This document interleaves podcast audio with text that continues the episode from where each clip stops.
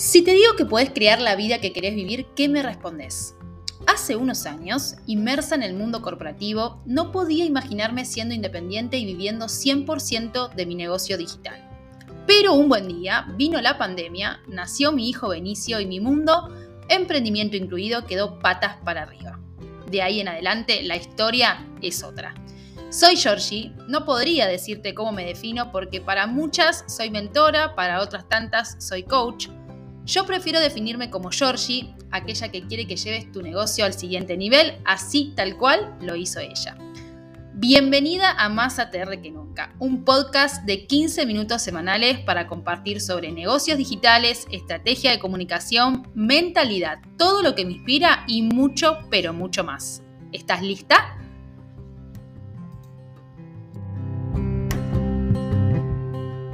Hola, hola, hola, hola, bienvenidas a Más ATR que nunca, este podcast que nace con, con las ganas de poder seguir compartiendo info de valor acerca de negocios, mentalidad, todo lo que me inspira y mucho, pero mucho más. Hoy tengo muchas ganas de poder charlar con ustedes acerca de los cambios drásticos que pueden sucedernos en nuestras vidas y que claramente tienen impacto directo en nuestros negocios. Cómo sobrevivir a eso, cómo poder planificarlo, cómo poder organizarnos y hablamos de muchas situaciones. Hoy por eso, y para esta charla puntual, tengo a mi primera invitada, segundo episodio y ya meto una invitada en este podcast, así que primera experiencia, vamos a ver cómo sale esto. La, voy a presentar, ella es Vicky. Vicky tiene una marca divina que se llama From Beirut, que la pueden encontrar en Instagram y las invito a que la sigan. Ella hace accesorios para bebés, está en el mercado hace más de 10 años y bueno, obviamente queremos escucharla, queremos que nos cuente sus experiencias y bueno, hola Vicky, ¿cómo estás? Hola, ¿qué tal? Eh... ¡Ay Dios! Hola, ¿qué tal? Muchas gracias por, por, invitarme y ya sabes que estoy muy contenta de estar acá, en principio conocerte en persona y aparte me siento honrada de que me hayas invitado, así que nada. Bueno, obviamente que las turmalineras no te conocen, así que me gustaría para arrancar que, que cuentes un poquito brevemente de tu trayectoria, cómo arrancó Fran Beirut, ya que bueno, hace muchos años que están en el mercado, imagino que tendrás mucha historia, pero bueno, por lo menos para que te puedan conocer un poquito mejor y que, y que a qué te dedicas y demás. Bueno, en principio soy diseñadora textil, eh, nunca trabajé expresamente como diseñadora, eh, siempre trabajé en empresas relacionado con lo textil, pero no explícitamente con eso. En el 2011 eh, me quedé sin trabajo y empecé a pensar qué era lo que quería, si quería buscar otro trabajo o empezar a emprender. Eh, esto de emprender viene un poco conmigo desde siempre, o sea, siempre quise hacer cosas, siempre estuve haciendo cosas. Eh, desde chiquita, no sé, hacía hasta pulseritas. Todas, tenemos esos emprendimientos esos emprendimientos. Eh, y bueno, nada, surgió esta, esta, este gap en mi vida en donde decía, bueno, ¿qué es lo que hago? Me senté, anoté en una libreta qué quería para mi para mí, para mi vida laboral, cómo, cómo me imaginaba y anoté cosas simples como no sé, que quería que los objetos quisiera, quería vender objetos, o sea, que quería un producto, no un servicio, quería que ese producto sea bello, quería disponer de mis horarios, eh, quería, bueno, quería un montón de cosas.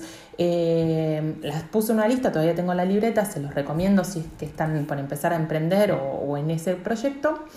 Y, bueno, y me lancé. En principio, eh, la idea era hacer una marca de, de decoración, empecé haciendo unos puffs que te puedo contar con los dedos de mi mano la cantidad que he vendido en, toda la existencia, porque la realidad es que era un producto de muy baja rotación, divino, pero bueno, nada, no, no funcionó. Nada, no qué pasa. Eh, y, bueno, nada, una amiga eh, eh, estaba embarazada, le mandó un beso, el hijo ahora ya está en la primaria más o menos, sí, está en la primaria, y me dijo si me animaba a hacer la habitación, el acolchado, la chichonera, sábanas. Obviamente le dije que sí, porque ¿para qué le voy a decir que no? Obvio. Y nunca en mi vida visto, había visto una chichonera en persona, pero me lancé a hacerla. Porque eh, pequeño detalle, claramente vos en ese momento no eras mamá. No, no, no, no fui mamá hasta hace un año, así que eh, menos de un año, o sea, hace nueve meses, así que, o sea, nunca fui usuario de lo que yo fabricaba. Y, bueno, eh, le hice el dormitorio, quedó muy lindo y eh, pasaron como no sé, seis meses capaz, y decidí publicar en Facebook las fotos. Aclaro que esta época de Facebook, eh, si ustedes empezaron a emprender ahora, la que se perdieron porque Facebook tenía un Divino, algoritmo hermoso. hermoso. en donde eh, te No había que hacer reels, no había No, que hacer marketing o de sea, contenidos. Subía la foto que encima no tampoco tenía tantos no era píxeles. no tenía tantos píxeles ni la luz que tienen ahora, no era Instagram.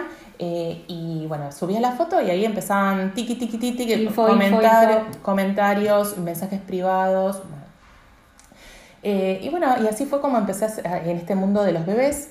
eh, y en el camino eh, le propuse a mi mamá ser mi socia. Eh, ella en ese momento, para que se den una idea, eh, llegamos en un momento a tener 40 días de espera eh, para, para entregar una una chichonera. Tremendo. Sí, fue algo mu- muy lindo porque, Sí, a ver, después de no obvio. vender un solo puff en un Claro. mes, o sea, que tengas 40 días de espera Claro. para la gente, te pida por favor que le entregue la chichonera. Bueno. Eh, y para que se den una idea, o sea, eran tanta la cantidad de mensajes que recibíamos directos que mi mamá se levantaba a las 6 de la mañana con el iPad y era a las 10 de la noche y seguía contestando. Ay, qué lindo. Eh, y bueno, así arrancó, así Bien, bien, bien, bien. Bueno, buena, buen, buen momento, digamos, eh, buena introducción de, de Freud Beirut. Pero me encantaría este, que nos cuentes que, bueno, obviamente pasaron los años, se fue desarrollando la marca, se fue posicionando, obviamente, Sí. fueron creciendo seguramente, hasta que llega el 2019. Sí. El 2019, eh, tengo entendido que hay un antes y un después en Sí. tu vida personal y por consecuencia en tu vida este, de emprendedora, ¿no? ¿Qué pasó en ese momento? A ver, eh, hubieron muchos más eh, quiebres, o sea, eh, y, y esto que lo escucha quizás gente que no hace tanto que está emprendiendo, quiero que sepa que uno no es que hace un negocio hoy y mañana tiene éxito durante 10 años. Hubieron momentos en que teníamos 40 días de espera y momentos en que tuvimos que cerrar un local a la calle. O sea, esto pasa Total, también. total. Y, y hay que contarlo porque es doloroso cuando te pasa algo malo y también es muy estresante cuando te hace pasa algo bueno. En el 2019 tuve un accidente y durante casi, yo te diría casi seis meses, estuve parada. Y era yo y mi mamá, o mi mamá y yo mejor dicho, eh, la cual me ayudaba porque era un accidente que me dejó inmovilizada. Y, y nuestro negocio se vino a pique. Y fue pensar y eh, barajar y dar de vuelta y decir, bueno, ¿qué hacemos? ¿Seguimos con esto? Cada una busca su laburo, el laburo que quiera. Eh, ¿qué, qué, qué se hace? ¿no? O sea, nosotros obviamente eh, apostamos por, por, por seguir. Hicimos una, pedimos un préstamo familiar. eh, armé toda una colección de cero, porque en, el camino nos comimos la mercadería, porque eh, un poco lo que hablábamos previamente del podcast, eh, no es hacer un, servicio que hacer un producto, el producto es perecedero, sea el producto que sea, y aparte eh, te lo vas comiendo. O sea, sí, totalmente. tenés una inversión y bueno. Eh, y bueno, eh, barajamos y dimos de vuelta, hicimos un, un- También el mercado fue cambiando, que eso también es importante decirlo, que eh, cuando yo arranqué estaba yo y dos o tres más. De repente esto del océano azul, océano rojo, que lo comentábamos, eh, no sé si, si saben de, de esta teoría, la voy a decir así por arriba, ¿no? Pero cuando uno empieza y no hay gente que haga lo mismo que vos, el océano está todo lleno de peces azul y vos podés comerte todos los peces y en mi caso me comía todos los, los, los, eh, los seguidores de, de Facebook, ¿entendés? Claro. Pero cuando empiezan a aparecer 418 marquitas que no te digo que te copian, porque tampoco que inventé la colcha de la chichonera, pero que Sí, pero sí que van copian el mo- comiendo, van comiendo. eh, o copian el modelo de negocio y Exacto. dicen, bueno, a ver, esta chica le está yendo bien, no sé, haciendo colchos y chichoneras, porque yo los hacía a pedido. Claro. Bueno, empiezo a hacerlo. Empiezo a hacer. Y la realidad... cada uno te va comiendo una porcioncita de mercado. Claro, Un poquito, y, y de, un y poquito. de repente tenés el océano rojo lleno de sangre porque Claro. comimos todos y las clientes son cada vez menos, las exigencias son más, el, el que empieza nuevo capaz se puede dar el lujo de tener un precio más barato, de hacer más cuotas, de hacer esto, de hacer otro, porque simplemente no tienen la estructura o no tienen el bagaje que tenés vos o que vos ya sabés que si vendés a la colchada con tal margen no te va a rendir. Tal cual.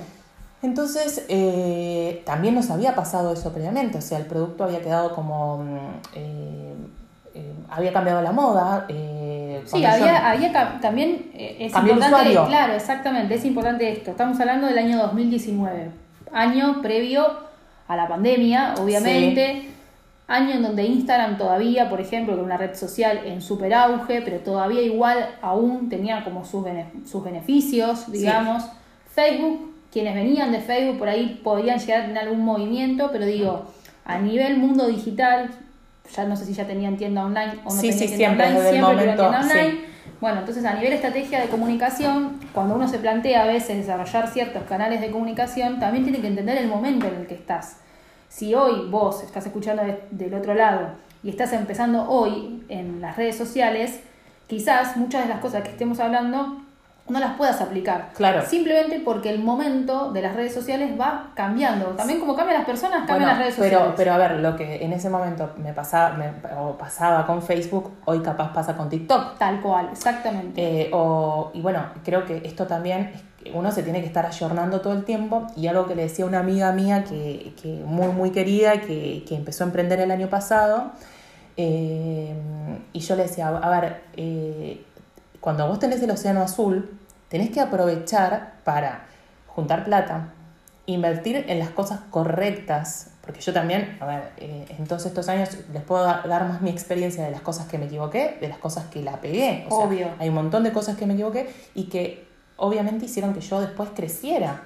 Em, saber invertir concretamente, a ver, no sé, les doy un ejemplo. Si vos tenés, eh, te, te está yendo muy bien y tenés eh, un flujo bastante grande de capital, y decís, bueno, ¿qué hago ahora? ¿En qué invierto? ¿En, ¿Hago la, la, el packaging más caro? Un besito a todos los que hagan packaging, no porque esté en contra del packaging, digo que, digo, ¿qué, qué cosas, qué, qué, contenido de valor vas a tener en tu marca? O sea, ¿en qué cosas conviene estratégicas y, y, entre estratégicamente invertir? O sea, eh, por ejemplo, llenarse de empleados. Claro. Todos necesitamos empleados. Yo en este momento, si me dan 20 empleados, tengo una tarea para cada uno. O sea, vos también. Obvio. Vos.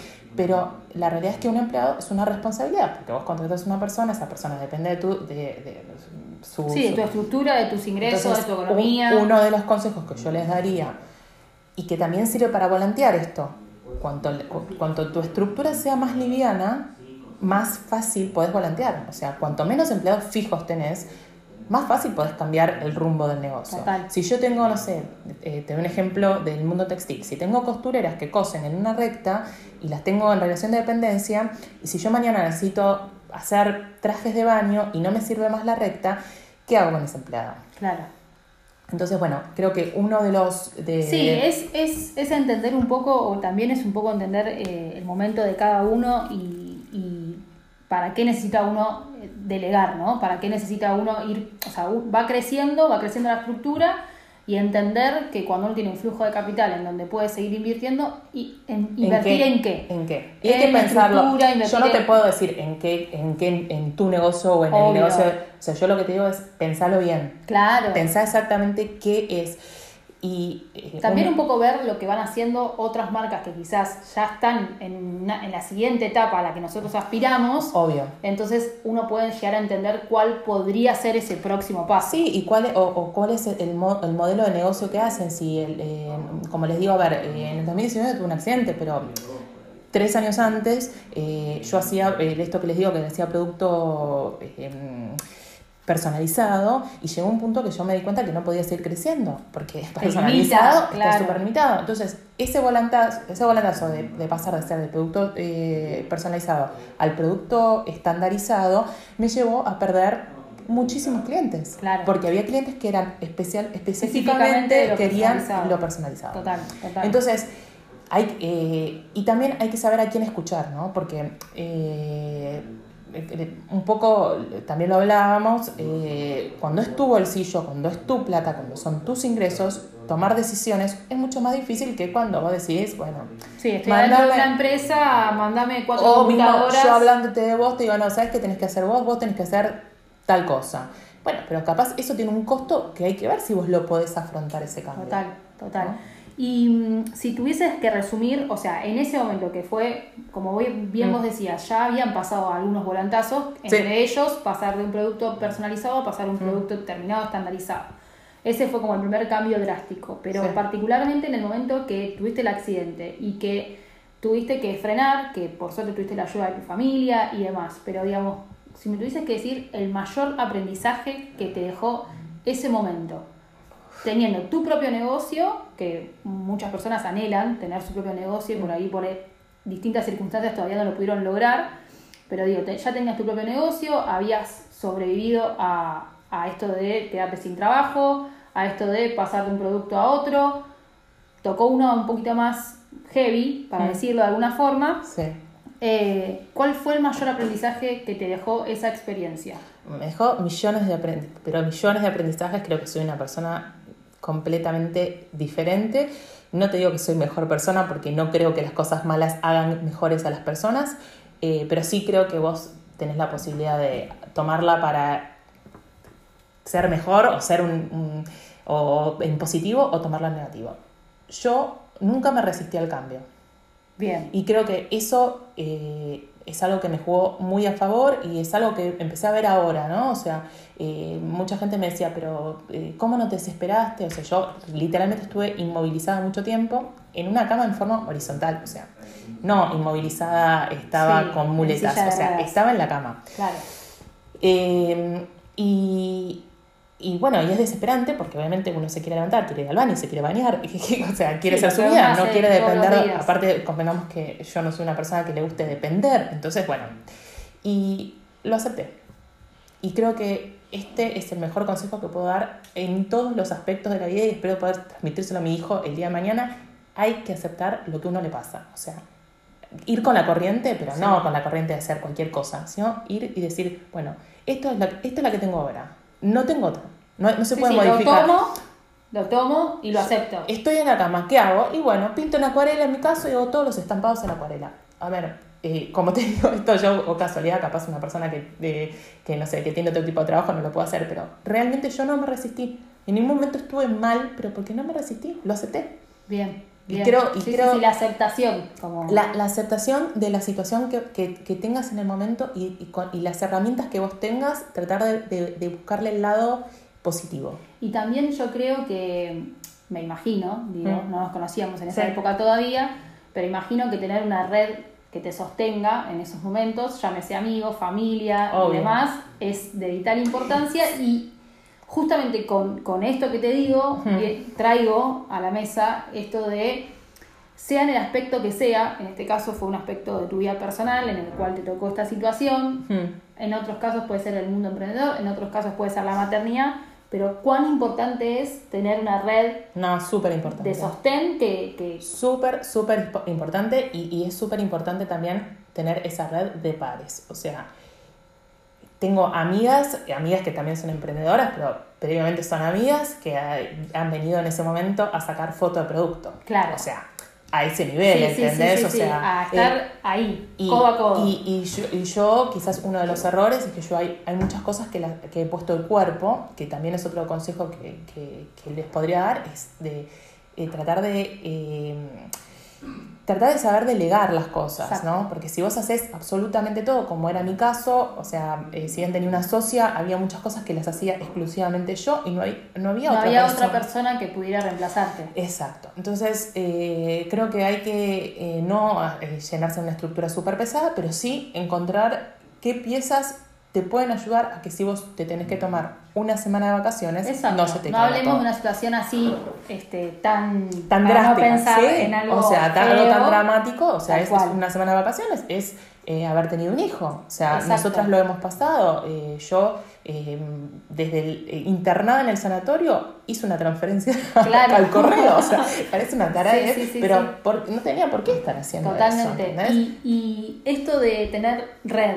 de hacer red, Sí. De tener amigas emprendedoras, de tener Sí. gente que esté en la misma que vos, te lleva, y ahí es el momento en donde nos conocemos. Sí, Eh, bueno, accidente, pandemia, mundial, Pandemia. o sea, esto fue en principios del 2019, Sí. diciembre del 2019 se comienza, digamos, la pandemia en China. no, no, es decir, diciembre sí, del 2019, diciembre bueno, pero esto 2019. fue, mi accidente fue como si fuera principios del 2019. Bien. Finales de 2019, pandemia, no, empieza en China, pero en marzo recién dan eh, la pandemia y la semana que dan la cuarentena acá en Argentina, yo me entero que estoy embarazada. Hermoso. O sea, siempre un timing Todo ideal. Eh, y bueno, y ahí nos conocimos. Y ahí salió un anuncio divino que agradezco que haya segmentado también No, acá la compañera. No, no, discúlpame. Ese era algo orgánico, Orgánico. porque nunca lo segmenté, o sea, Ah, nunca lo pauté eso, bien, bien. pero eh, eh, en, en esta, en esta desesperación de, de estar embarazada, no poderse contar a mucha gente, pues estaba de tipo nada, embarazada un mes, eh, encerrada, Las pongo en contexto, Georgina, embarazada de 7 meses, sí, ya en la creo que era más heavy eso igual, ¿eh? Y yo creo que cada uno lo vivió Sí, este, sí, obvio, obvio. con sus particularidades. A mí, particularmente, estar en un departamento de 35 metros cuadrados y este, sola con los últimos meses del embarazo, que por Bueno, suerte había pareja, sido... ¿no rendido- estabas? No, pero a él le tocaba trabajar porque Ah, era esencial, entonces claro. me pasaba yo mucho tiempo sola Sí, y sí, eso sí. me angustiaba, no podía ver a mi familia. Pero te digo que también eh, el estar todo el tiempo con tu pareja encerrado Sí, tampoco, te digo que- quienes la pasaron mal. Nada, no tengo nada que decir de él, le mando un besito, seguro lo va a escuchar, lo amo con todo mi corazón y fue mi mejor compañero, pero también es que, o Sí, creo que no, no había forma de, de que, No, no, nos de que no fuera... muchos desafíos la pandemia, total, demasiados. total. eh, y acá, bueno, también un tema de expectativas, ¿no? De uno lo que yo me imaginaba de, de los últimos meses de embarazo versus lo que efectivamente fue. Bueno, ahí Vicky hizo, formó un grupo de WhatsApp que sigue hasta el día de la fecha, que eh, gracias a Dios que existe y que Si me preguntás cómo lo pensé, no sé, pero lo que hice fue como una convocatoria a que todas las embarazadas que se sintieran tipo abrumadas y tristes en este momento tan difícil de la pandemia, sin decir que yo estaba embarazada, porque no iba a publicarlo, eh, se podían sumar a este grupo de WhatsApp eh, que, que armé. Y bueno, y ahí, Y nos ahí empezamos a entrar cual alcohólicos anónimos, Anónimos, a grupo de hola, autoayuda. soy Georgina, Claro. 37 Es que, semanas. pará, que yo, claro, bueno. Y, y bueno, y ahí empezó un grupo que hoy en día somos todos diferentes, venimos de lugares totalmente diferentes, cada uno tiene un trabajo diferente, hay gente que no trabaja, gente que trabaja un montón, gente, o sea, somos todo. todas diferentes, pero todas eh, estamos en la misma etapa y eso hace que uno se pueda acompañar desde un lugar de par que no Total. es el mismo que el de mm, alguien que, que capaz ya lo vivió o que no lo vivió Sí, nunca. que muchas veces hablamos y decimos, ¿no? Esto de capaz que hablamos más entre nosotras que, Que con, con nuestras propias amigas. Obvio, o sea, obvio, obvio. esto de che, ya empezó a hablar, che, compartimos los O hoy, logros. hoy pasó esto, yo me pongo contenta cuando le pasa algo al otro, o, o me preocupo si alguno de los chicos está enfermo, o bueno, nada. eh, Esto es, eh, más allá de que estemos hablando específicamente de la maternidad, es algo que siempre recalco y siempre, este, nada, dejo en claro que sea cual sea la etapa en la, que estés en tu emprendimiento, es súper, súper importante poder contar con gente que está en tu misma situación. O sea, que emprende como vos. Vos quizás hablas con tus amigas que por ahí tienen un laburo en relación de dependencia, que por ahí no trabajan, lo que sea, pero eh, tener un par que puede entenderte en tu forma de, che, mirá, subí un contenido a Instagram y no tuvo el, no sé, no tuvo el rendimiento que esperaba, che, no sabes, una clienta me dijo esto. o, o ese pensamiento por otro lado, o sea, eh, vos capaz me podés contar tu problema, que estando inmersa en ese problema, no, no le ves la solución. Y capaz me lo contás a mí y yo lo asocio con algo que me pasó a mí en otro momento y te Total. digo, che, la solución, o ¿por qué no probás por este lado? Exacto. O, o fulanito de tal hizo tal cosa, o tal marca está haciendo tal cosa, ¿por qué no te...? Porque también hay como este tabú de no copiemos, Sí. en realidad es nutrite de- del entorno. Sí, sí, sí, nutrirte de las experiencias. De hecho, sin ir más lejos, acá Vicky hace emprendimiento de producto, yo soy servicios y tenemos dos mundos que son totalmente distintas, distintos, pero igual en muchos puntos nos unimos, en muchos puntos yo le digo, che, mira, yo empecé a hacer esto y esto te puede funcionar, siempre desde la experiencia y siempre desde un lugar de crecimiento para ambas, claramente. Obvio. Eh, si hablamos de frenos laborales, ¿no? Porque ya hablamos de accidente, hablamos de, de cambio rotundo de negocio y demás. Bueno, ambas nos tocó pasar el, em- el embarazo. Sí. Eh, bueno, yo en mi final, vos casi todo el embarazo. Todo el embarazo. Todo el embarazo. Eh, Dante tiene hoy nueve meses, meses, sí. y Benchu tiene 14. Eh, se llevan un par de meses, pero bueno, ninguna de las dos frenamos No. En ningún momento. o En- sea, en ningún- yo trabajé, yo trabajé hasta el, el día antes de que era Dante nació el 9 de noviembre, un, lunes, y yo el domingo estuve trabajando, vino mi mamá y estuvimos ordenando un tema de los envíos, que nos queda que siempre los envíos tenemos problemas. Eh, y, y el lunes que lo tuve, cuando me recuperé un poco, me, me di cuenta que hacía falta hacer una transferencia al correo, hice la transferencia y cuando llegué a mi casa seguí trabajando. Y hoy, si tengo que decirles, me arrepiento. Bien. Me arrepiento profundamente de no haber disfrutado, tampoco que no lo disfruté, ¿no? Tampoco No, lo no, dejé a pero mi no hijo haberte dado el espacio de. No haberme dado el espacio eh, y de estar como pampita en el, en el caño bailando, no me daba No el nivel. no me daba el cuero, pero, pero ni a ese nivel de exposición, pero en, en definitiva eh, no, no, no, tomé- no me tomé las, las pausas que, que correspondían. Ahí también, eh, siempre quienes me, quienes me siguen y me escuchan hace mucho tiempo sabrán que justo Turmalina, lo que me pasó a mí es que Sí, Turmalina explotó explotó en el mismo Pero ojo, momento. a mí también me pasó que eh, en la pandemia eh, también me explotó el negocio. O sea, también me explotó positivamente. O sea, al punto que, algo gracioso, yo cuando empezó la pandemia le pedí al contador que me baja monotributista. Claro. Pensando que ¿Qué? me fundí, o sea, que, que, que listo, ¿entendés? O sea, pandemia más o menos el monotributo social. Claro. Y, y bueno, y, y no, no sucedió eso.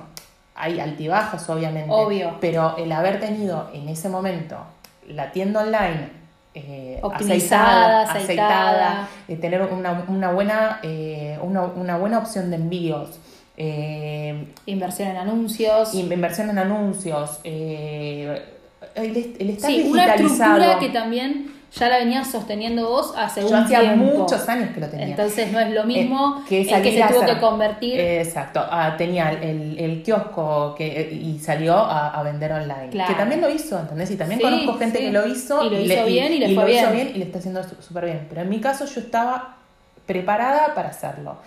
Eh, tenía producto y, y bueno, Simplemente había que seguir haciendo lo que venías haciendo Había- hace todo, el- todo ese tiempo. tampoco que ahora, me- o sea, te- tengo momentos, tengo meses que me va súper bien, o sea, vivimos en Argentina, Sí, o sea, como todo, como obviamente. todo el mundo, eh, pero bueno, creo que claramente el online eh, sí es el futuro. Eh, hay que saber cómo eh, Tomar las mecharlo, herramientas y los datos a favor, ¿no? Exacto. Eh, si pasado ya un tiempo de que Dante, digamos, nació y Sí. demás, Benchu también, ya tiene 14 meses, podemos decir que después de muchas tardes y noches en las que sufrimos ambas Sí. porque no podíamos darle el tiempo que queríamos a nuestros emprendimientos y porque teníamos las ganas, pero no Sí. podíamos por- porque básicamente Es no te lo permite eh, la nueva vida, esto de reencontrarnos con nuestras nuevas yo.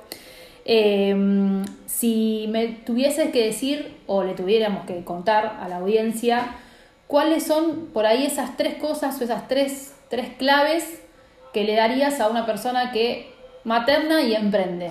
Bueno, en primer lugar, quiero sacar este mito de como tuve un bebé, ahora me voy a poner a emprender porque es, una re buena idea, porque eh, olvídenlo, eso es, eh, creo que es 10 veces más difícil que irte a una oficina 9 horas. No porque eh, por quitarle el mérito, sino porque es mucho más difícil encontrar el tiempo cuando el tiempo lo, lo administras vos. O sea, Total. es mucho más difícil. Eh, creo que eh, perdés las ganas de un montón de cosas, dormís mal, estás cansada, bueno, estás como en un contexto que no te favorece absolutamente en nada. Y los chicos también, a medida que crecen, van demandando diferentes cosas y, y- así que mm, nada, yo en principio les diría eso, no es una solución. Después necesitas hacer equipo, eh, sea con tu pareja, si es que la tenés. eh, mis, un beso grande a todas las mamás solteras porque no sé cómo... cómo Sí, eh. o, o las que tienen maridos que no les dan Sí, bola sí, o no se ocupan de los chicos, les mando un beso grande porque realmente es muy duro ocuparse de, de un bebé sola. Eh, y, y bueno, y después eh, creo que hay que encontrar el momento en donde uno puede empezar a soltar un poco y empezar a retomar su vida. Que si bien nosotras no dejamos de trabajar, es verdad que uno está, o sea, a mí no me daba la cabeza para trabajar de la forma en que Total, trabajaba. total. antes, No, y también hay algo que eh, para mí, que fue uno de los mayores aprendiza- aprendizajes que me lo preguntan mucho porque me pasó hace poco que me dijeran que yo les contaba que no dormía bien y, y me decían no se te notaba en, est- en este tiempo que, que Sí. pasó casi un año. Eh, pero más allá de eso, digo, bajar las expectativas, ¿no? Porque Sí. uno tiene una expectativa muy alta Muy alta. piensa que al mes de que el nene, el nene nació va a poder volver a hacer todo lo que hacía antes Sí, yo o más prácticamente yo pensaba que no me iba a modificar y que yo al chico lo iba a poner arriba del auto y iba a poder vivir a 11. Claro. O sea, dejando la pandemia es algo inviable. Sí. Eh, alguna vez lo puedes hacer, pero no puedes llevar al chico a 11 toda la semana porque pobre criatura tiene que dormir. Eh, es muy a mí me resultó, a vos quizás no te, no te pasa tanto eso, a mí me resultó muy difícil delegar, como en toda mi vida, eh, su cuidado.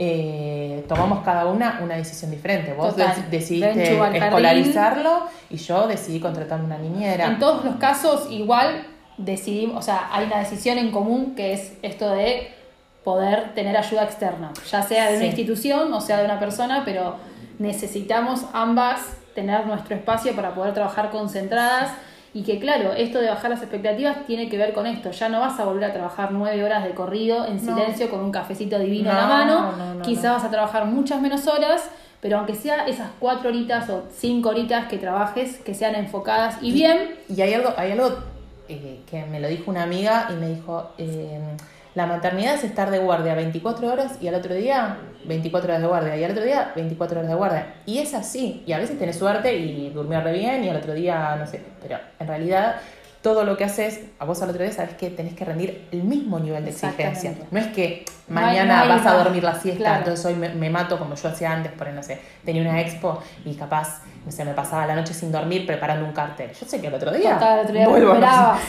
o sea, no voy a poder dormir la siesta. Entonces, eh, es, es frustrante. eh, yo me resistí ahí sí un poco a aceptar que yo no era, no sé si la palabra no es la misma porque sigo siendo yo, pero sí era yo en un rol diferente. Es una nueva versión de nosotras mismas Era un rol que, diferente y lo tenía que como todo, requiere de aceptación, que es lo que hablábamos hace un ratito, Sí, requiere de bajar expectativas, requiere de este, mucha buena voluntad para poder aceptar estas nuevas instancias de nuestras vidas, de nuestros negocios también, porque nuestros negocios se transforman también con la maternidad.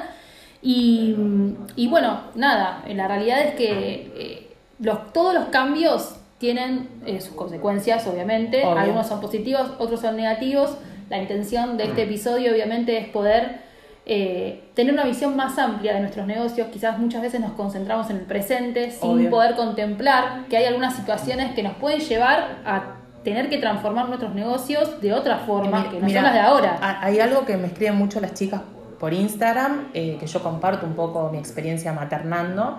Y, y con esto de la niñera, tipo, estalló, porque yo conté que estaba buscando niñera, me costó muchísimo. Tuve, tuve los teléfonos ahí de la niñera y no llamaba, o sea, porque para mí era, era algo heavy, una decisión muy fuerte.